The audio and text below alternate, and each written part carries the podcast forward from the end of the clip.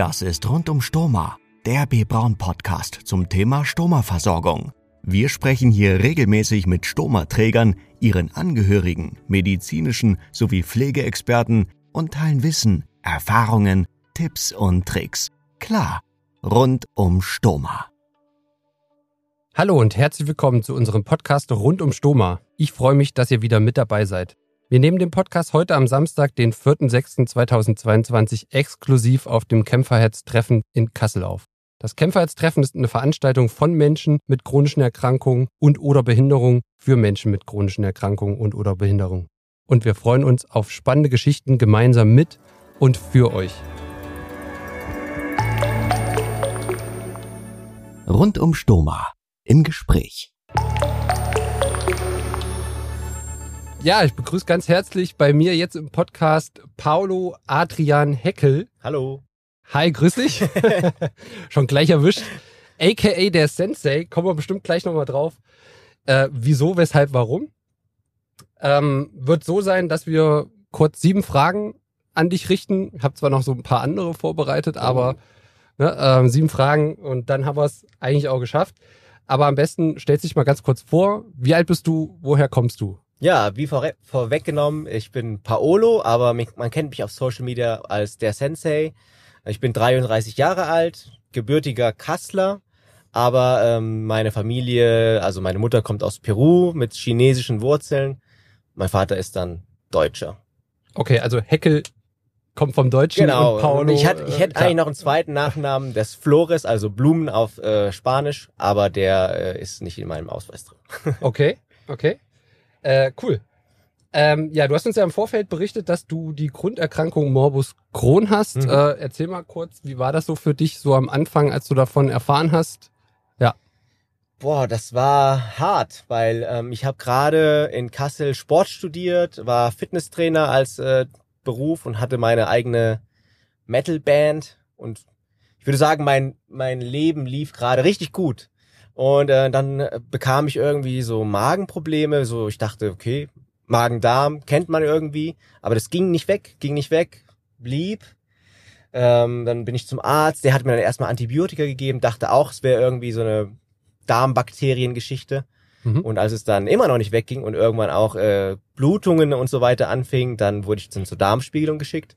Und dann hieß es, ja, herzlichen Glückwunsch, äh, Sie haben, erst hat man gesagt, Sie haben Colitis ulcerosa, was ja eigentlich Ja. quasi der Cousin ist von Morbus Crohn. Mhm. Später wurde es dann geändert, aber boah, die Reaktion war erstmal, ah, okay, und bis wann habe ich das? Und dann hieß es für immer. Und ich so, hm, weiß ich nicht, ob das so ist. Also ich wollte das gar nicht so wirklich akzeptieren. Mhm. Ich habe das zwar schon geglaubt, dass das eine chronische Krankheit ist und dass ich sie auch hab, aber äh, man denkt immer, dass man irgendwie die Ausnahme ist und sagt, ja, es ein Monat, dann ist das wieder weg, aber Ja. war halt leider doch nicht der Fall. Und ich sag mal, du hast ja ganz andere Pläne ja dann auch gehabt, logischerweise. Äh, was für Auswirkungen hatte das dann in dem Moment auch für Ja, Für am dich? Ende hat's quasi alles nochmal äh, die Karten neu vermischt, weil ich hatte eigentlich den Plan, äh, als Sport- und Spanischlehrer quasi im Gymnasium irgendwann eine Lehramtkarriere einzulegen, also eine Lehrerkarriere. Mhm. Ähm, hab das auch nach der Diagnose noch weiter verfolgt, aber ähm, irgendwann waren die Symptome halt so schwer, dass ich nicht mehr zu den Vorlesungen gehen können, konnte. Ja. Irgendwann war ich dann auch die meiste Zeit in Krankenhäusern, dass ich gar nicht mehr studieren konnte und dann wurde eigentlich ziemlich schnell klar, ähm, Lehramt und gerade mit der Kombination Sport-Lehramt Mhm. wird nicht gehen. Ähm, dann Ja. musste ich mich eigentlich nochmal komplett neu mit äh, meiner Zukunftsvision befassen. Okay, ja, kommen wir bestimmt äh, auch gleich zu. Du hast ja dann auch noch ein Stoma bekommen, sozusagen. Mhm. Ähm, wann ist das äh, passiert? Das sozusagen? Stoma habe ich dann circa sieben Jahre nach der Erstdiagnose bekommen. Mhm. Also 2018 ungefähr, Ende 2018 habe ich dann das Stoma bekommen. Ja. Und das war auch nicht äh, wirklich geplant. Also meine Ärzte haben sich oft gewünscht, dass ich eins machen lasse, freiwillig, weil äh, mein Darm auch sehr mitgenommen war. Es Mhm. war eine sehr aggressive Form der, äh, des Morbus Crohn. Ja. Aber ich habe mich immer davor gesträubt, weil musst dir überlegen, ich habe ja, ich war Fitnesstrainer, ich habe Sport studiert, ich sah auch dementsprechend aus Mhm. und ich habe sehr an dieser an diesem Statussymbol geklammert, was eigentlich gar nicht mehr da war. So mein Aussehen, ich habe 25 Kilo verloren, ich sah Okay. aus, ich sah wirklich sehr, sehr krank aus. Ja. Aber ich habe trotzdem noch gedacht, wenn ich jetzt das Stoma machen lasse, dann komme ich da nie wieder hin. Und das war, sag ich mal, 80 Prozent der Entscheidung gegen das Stoma. So. Mhm. Ich hätte es vielleicht in Erwägung gezogen, aber dieser starke Wunsch danach wieder irgendwie diese Perfektion zu erreichen, Okay. hat es nicht zugelassen. Okay. Aber es musste ja dann sozusagen dann kommen aufgrund deiner Erkrankung. Genau, Ja, es war dann quasi Ja. äh, ein äh, CT-Scan, glaube ich, oder äh, Kernspind oder sowas. Mhm. Auf jeden Fall sollte eigentlich nur der Bauch äh, so mal durchscannt werden, um zu gucken, wie es ist. Also eigentlich ein routinärer Krankenhausaufenthalt von ein, zwei Tagen. Und Okay. dann kam halt raus, also da kam auch direkt der Chefarzt hoch ins Zimmer und meinte, Herr Heckel, das sieht gar nicht gut aus. Also Mhm. der Darm könnte eigentlich jeden Moment perforieren, so dass sie eine Sepsis erleiden würden und äh, dann, Ja. dann war's das und dann, dann hat er mich quasi tatsächlich vor diese Frage, vor die Wahl gestellt, so leben mit Stoma oder vielleicht gar nicht mehr leben. Und ähm, Okay. ich glaube, etwas, was mir die Entscheidung auch erleichtert hat, ich hatte an der zu der Zeit starke Schmerzen und habe auch äh, Schmerzmittel bekommen, Mhm. also Tramal. Und Tramal hat halt so eine Wirkung von scheißegal. Okay. Und ich glaube, dadurch fiel die Entscheidung viel schneller, als sie wahrscheinlich gefallen wäre. Also ich war so ein bisschen high und habe dann gesagt, ja, mach. Ähm, was im Endeffekt dann auch gut war, weil äh, Ja. ich denke schon, ich hätte mich dafür entschieden, aber der innere Kampf wäre stärker Mhm. gewesen. Und äh, Okay. Aber jetzt im Rückblick so gesehen, äh, jetzt wo du Stoma hast, äh, ist schon eine Erleichterung für dich, eine Verbesserung für dich erkennbar? äh, enorme Verbesserung. Also Ja. ich konnte ja gar nicht mehr Ja. einkaufen gehen, ging Mhm. kaum wegen äh, Inkontinenz. Also ich hatte ständig Durchfallattacken, Ja. von 30, 40 Mal Stuhlgang am Tag. Ja, okay. Und ähm, ich konnte auch gar nicht schlafen, weil ich musste ja quasi in diesen regulären 20 Minuten Abständen aufs Klo rennen. Also das war, kamen dann Krämpfe und du hattest dann quasi so paar Sekunden, um es aufs Klo zu schaffen. Mhm. Das heißt, ich war auch chronisch ermüdet ähm, und dann das Stoma war natürlich erstmal heftig, einfach weil man sich als gesunder Mensch niemals vor, vorgestellt hätte, dass man mal einen Beutel, äh, wo Stuhlgang reinkommt, am, an sich kleben hat. Ja. Was Aber- hast du für ein Stoma? Ich, ich habe einen Kolostoma, also okay, also Dickdarmstoma. Dickdarm, ja. Okay. Und Mhm. sobald ich dann aber irgendwann äh, überhaupt mal wieder durchschlafen zu können, schon im Krankenhaus, das war schon so, wow, ich fühle mich so Okay. äh, nicht ausgeschlafen, aber so die Energie war wieder da, weil ich endlich mal wieder schlafen kann. Aber es war auch hart, weil du hast ja dann, wurdest komplett aufgeschnitten, du hast starke Schmerzen Mhm. äh, und du baust auch, ich war ja schon sehr ausgehungert und dann baust du noch mal mehr ab, weil du ja erstmal so eine Woche nur liegst, also in meinem Fall. Und ich musste dann wirklich anfangen, irgendwie wieder das auf die Beine kommen, die ersten Schritte. Aber sobald äh, da eine Verbesserung losging, ging Mhm. das sehr, sehr schnell nach oben. Und äh, Okay. spätestens in der Reha, wo du dann auch gleich äh, Gesinnte getroffen hast, die auch einen Sturm haben, da habe ich dann wirklich gemerkt, so wow, okay, das Leben geht jetzt langsam wieder los. Und so war okay, es dann auch. Okay, cool. Ja, deswegen, ne, also ich, Frage wäre jetzt gewesen, was bedeutet es für dich, äh, mit dem Stoma zu leben? Ne? Welche Strategien hast du für dich entwickelt, die irgendwie dein Leben auch einfacher machen? Ähm, es ist ja so, müssen wir auf jeden Fall mal drauf eingehen. Ich glaube, du bist einer der, also aus meiner Sicht, äh, erfolgreichsten, beziehungsweise vielleicht auch bekanntesten Influencer im Bereich Stoma, zumindest mal auf TikTok im deutschsprachigen Mhm. Raum. Äh, wie kam es jetzt so zu dieser äh, Entscheidung, das zu tun, so in die Öffentlichkeit auch damit zu gehen und ähm, einfach so offen damit zu äh, umzugehen. Was man vielleicht auch nochmal dazu sagen muss, du bist ja auch so ein schillern, so ein schillernder Typ, so, ne? So ein Character, genau. Also man, man sieht dich ja jetzt nicht, aber übrigens, ne, Bild wird man dann auf unserer Website sehen. Äh, du hast ja überall Tattoos, bist gepierst, ähm, hast ja so diesen Japan-Style irgendwie Mhm. so für dich so entdeckt. Ähm, also ne, dieses öffentliche, dieses Extrovertierte ist wahrscheinlich schon so in dir drin. Ähm, ja, aber das jetzt auch das Thema Stoma jetzt auch nochmal so nach außen zu tragen auf TikTok und so weiter. Ähm, ja, erzähl mal. Ich habe ja mit TikTok angefangen, hauptsächlich mit Anime-Content. Mhm. Ähm, da so mein erstes eigenes Format war Anime-Fans im Japanischunterricht. Da ging es halt darum, wie, äh, weil ich habe ja damals Japanisch gelernt, habe Ja. ich dann aber abgebrochen. ähm, aber ich habe gemerkt, wie im Japanischunterricht die meisten Leute waren irgendwelche Anime-Fans, die unbedingt mal Japanisch ohne Untertitel schauen wollten. Okay. Und die wollten eigentlich nur so dieses Anime-Japanisch lernen. Und dann habe ich halt dieses Klischee so ein bisschen als Comedy verpackt. Mhm. Und daher kommt auch der Name der Sensei. Ah, ja. Sensei ist ja quasi Lehrer oder Meister. Mhm. Und äh, ich habe dann quasi die Schüler gespielt, aber auch den Sensei. Okay. Und dadurch fing da, ich, ich hieß am Anfang ganz anders auf TikTok, irgendwie so ein generischer Name, keine Ahnung, Paolo, irgendwas. ja. Und äh, dann haben alle geschrieben, ah, Sensei, sehr lustig, das Video. Und dann habe ich irgendwann gedacht, hm, Sensei, der Sensei ist eigentlich ein cooler Name, aber ist bestimmt schon benutzt. Dann habe ich geguckt, der Sensei war frei Okay. und so äh, ist das irgendwie entstanden. Ja. Aber ähm, ich hatte dann eine gewisse Reichweite und mich hat dann tatsächlich äh, von meinem Discord-Server der Moderator hat mir gesagt, hier, du hast doch einen künstlichen Darmausgang, weil der wusste das. Ich habe jetzt letztlich ein Video auf TikTok gesehen und die, die Leute haben das, äh, die hat das sehr interessiert, mach doch auch mal ein Video dazu. Mhm. Und äh, dann habe ich mich quasi, ja, habe ich das überlegt, das ist eine gute Idee, könnte ich ja machen. Und dann habe ich das Video gemacht und dann ist es auch sehr, sehr gut angekommen und äh, das Interesse war da. Und ähm, dann habe ich gemerkt, wie gut mir das auch tut, so offen damit umzugehen, weil davor war immer, ich bin zwar schon sehr offen damit umgegangen, Ja. aber ähm, du musst halt immer aktiv auf die Leute zugehen und denen das erklären. Mhm. Also wenn du jetzt äh, eine flüchtige Bekanntschaft hast, nicht.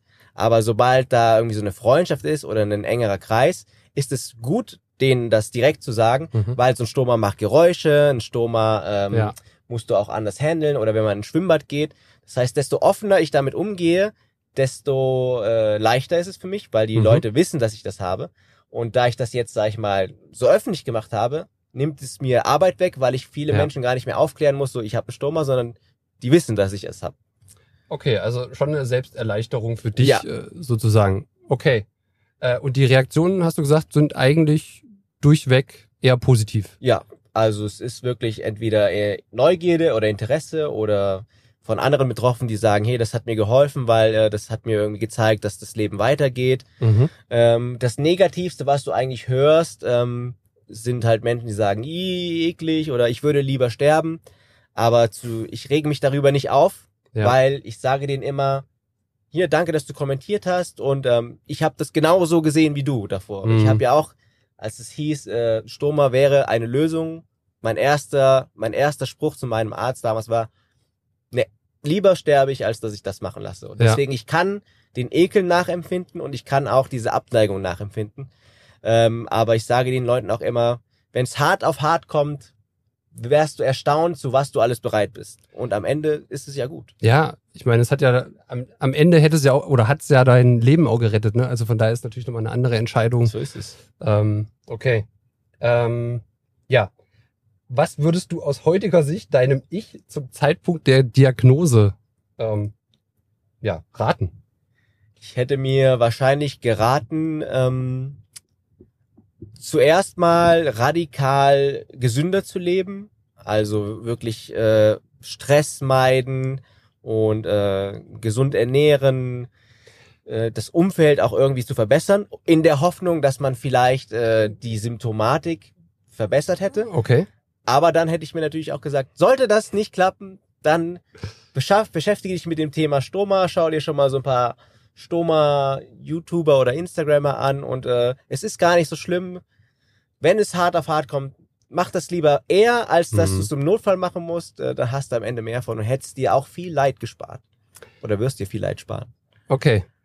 Ähm, aber hätte dir das jetzt nochmal auch, äh, jetzt nochmal zu dieser äh, Instagram- oder, oder TikTok-Geschichte, hätte dir das auch geholfen, wenn du auch äh, jemanden hättest oder gehabt hättest zu der Zeit, der auch so öffentlich irgendwie darüber gesprochen hätte? Hättest du davon irgendwie so viel mitnehmen können? Oder, weiß nicht, gab es zu der Zeit aus deiner Sicht überhaupt jemanden, der so öffentlich darüber gesprochen hat? Mm, Es gab natürlich Menschen, die das gemacht haben, aber ich habe Mhm. keinen gefunden, der meine Sprache in Okay. Anführungszeichen gesprochen hat. Also das war alles mir ein bisschen zu steif und auch ein bisschen zu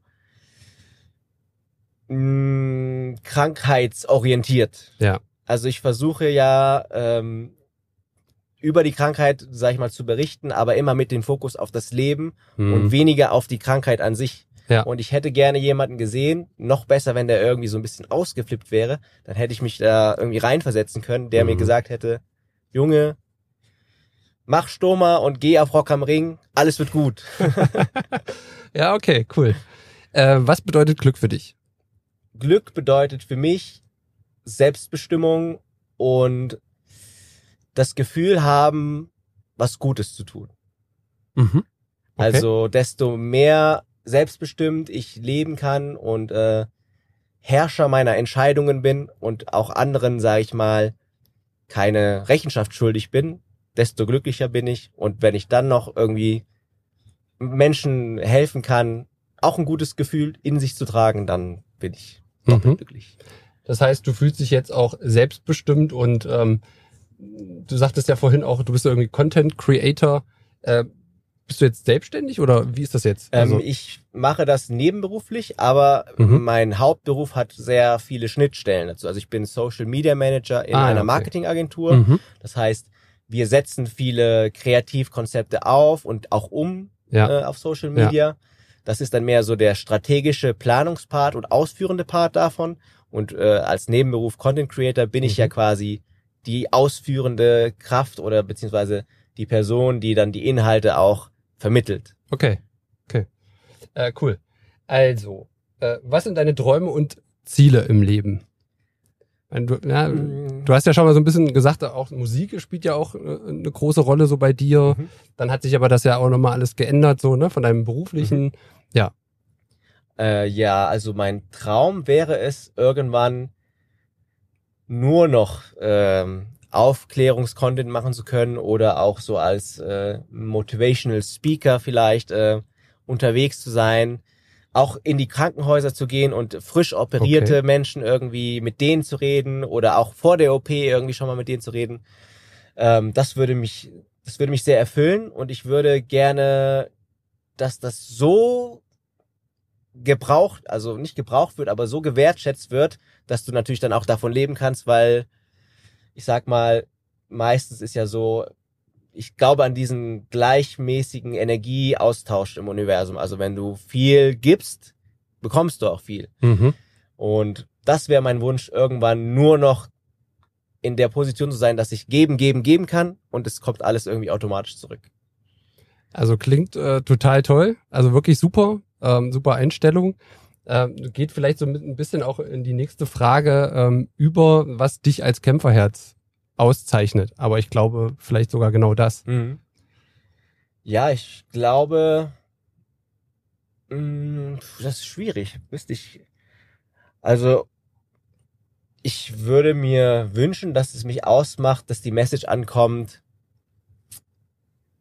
Die Krankheit muss dich nicht verändern, also du, du bist nicht deine Krankheit, sondern du bist immer noch du und jeder hat irgendwie, geht seinen eigenen Weg damit.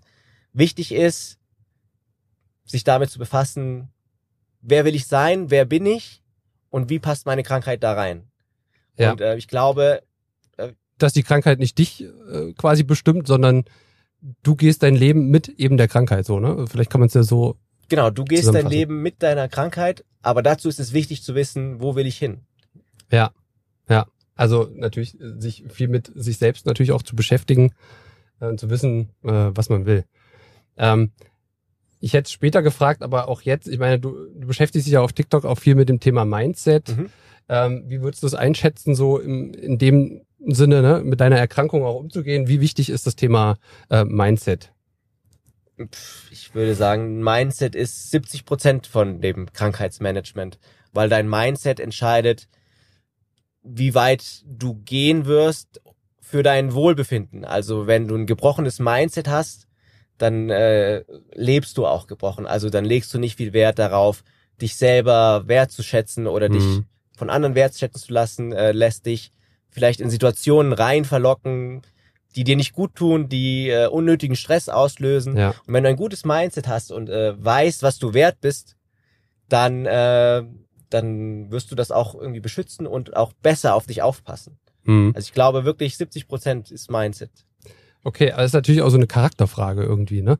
Also entweder vielleicht ist man so oder meinst du, man kann das auch irgendwie ein Stück weit erlernen?